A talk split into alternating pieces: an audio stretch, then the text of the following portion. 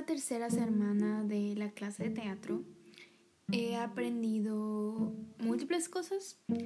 Ah, en la clase del martes em, estuvimos hablando, bueno, se nos dieron algunas preguntas como un poco filosóficas sobre las historias y la forma en la que presentamos nuestras historias, ¿no? Eh, una de las preguntas que nos tocó contestar era qué se necesita para contar una historia. Eso es algo tan interesante porque realmente la única cosa que yo considero que ocupas para contar una historia es un método de comunicación, ¿no? Una historia la puedes contar desde cosas como las expresiones que haces cuando algo sucede, la puedes contar con dibujos, la puedes contar con señas, puedes contarla con emociones, con simples pensamientos, este, si es que te la estás contando a ti mismo. Y eso me parece muy interesante y es algo que hace que la ficción sea tan increíble. Ah, también estábamos hablando un poco sobre cómo, cómo se nos presenta el teatro, ¿no? Como en la antigua Grecia pues era, existían las máscaras que, que pues expresaban esta emoción dramática a todas las personas del público. Em, y eso está muy interesante porque siento que ya no se hace tanto, ya no son necesarias las máscaras y ahora son las personas las que tienen que ponerse estas máscaras, ¿no? Cuando están actuando. también estuvimos practicando un poco de actuación el martes y el jueves. Eh, y algo que no lo sé, al principio cuando se nos pedía hacer este tipo de escenas, estas escenas como espontáneas, me fue difícil, era como sentía que debían tener un poco más de pensamiento, ¿no? Debía analizarlas más, ver cuál hacer, ver, cómo hacerlas. Pero al final no fue realmente necesario y con muy poco muchos estudiantes pudieron demostrar de que una escena, una muy buena escena o cosas con las cuales no, o sea, bueno, las cuales podíamos identificar. Eh, y eso fue esta tercera semana en teatro.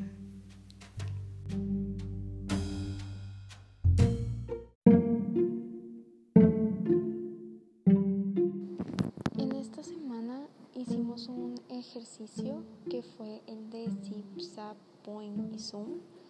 Y también vimos una obra de teatro que se llama Alitas para volar.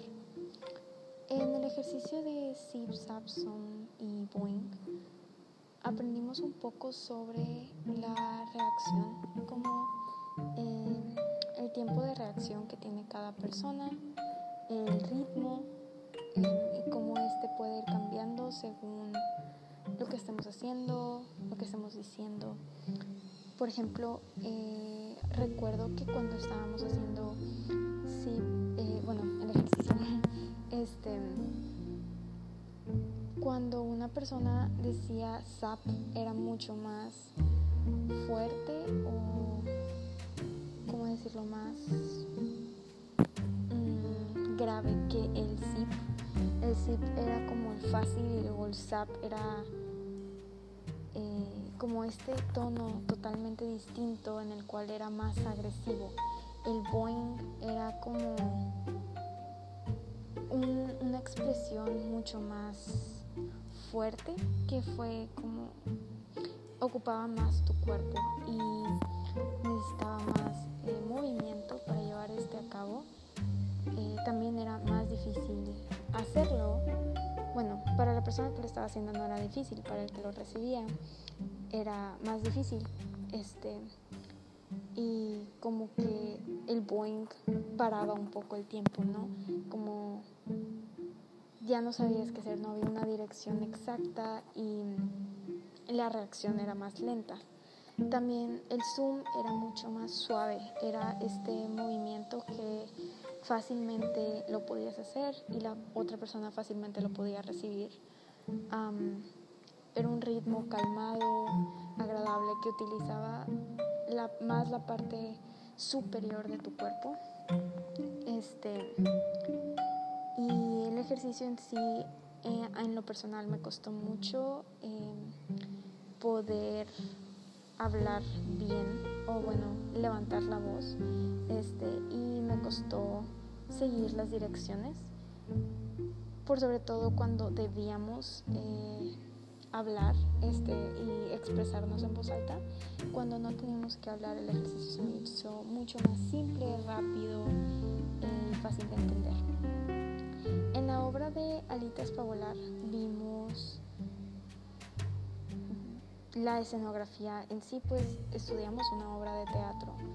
Eh, en esta obra de teatro había marionetas y había estilos diferentes de marionetas, ¿no?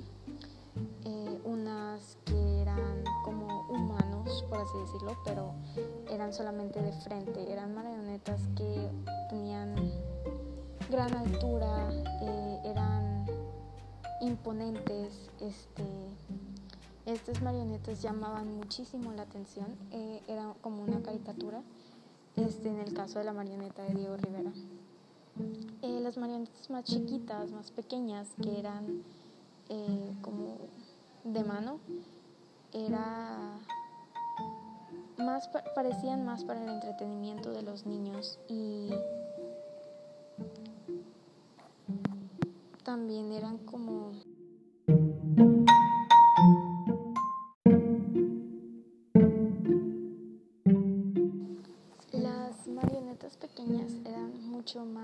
de utilizar para, bueno, para el actor, pero a la vez era el actor debía hacer muchos menos movimientos eh, corporales para que la atención no fuera solamente a él, sino también fuera a la marioneta.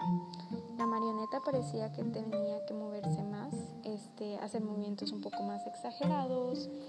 Eh, pero pues sí, por sobre todo era parecía que las marionetas pequeñas estaban siempre como enfrente del actor en lugar de al lado.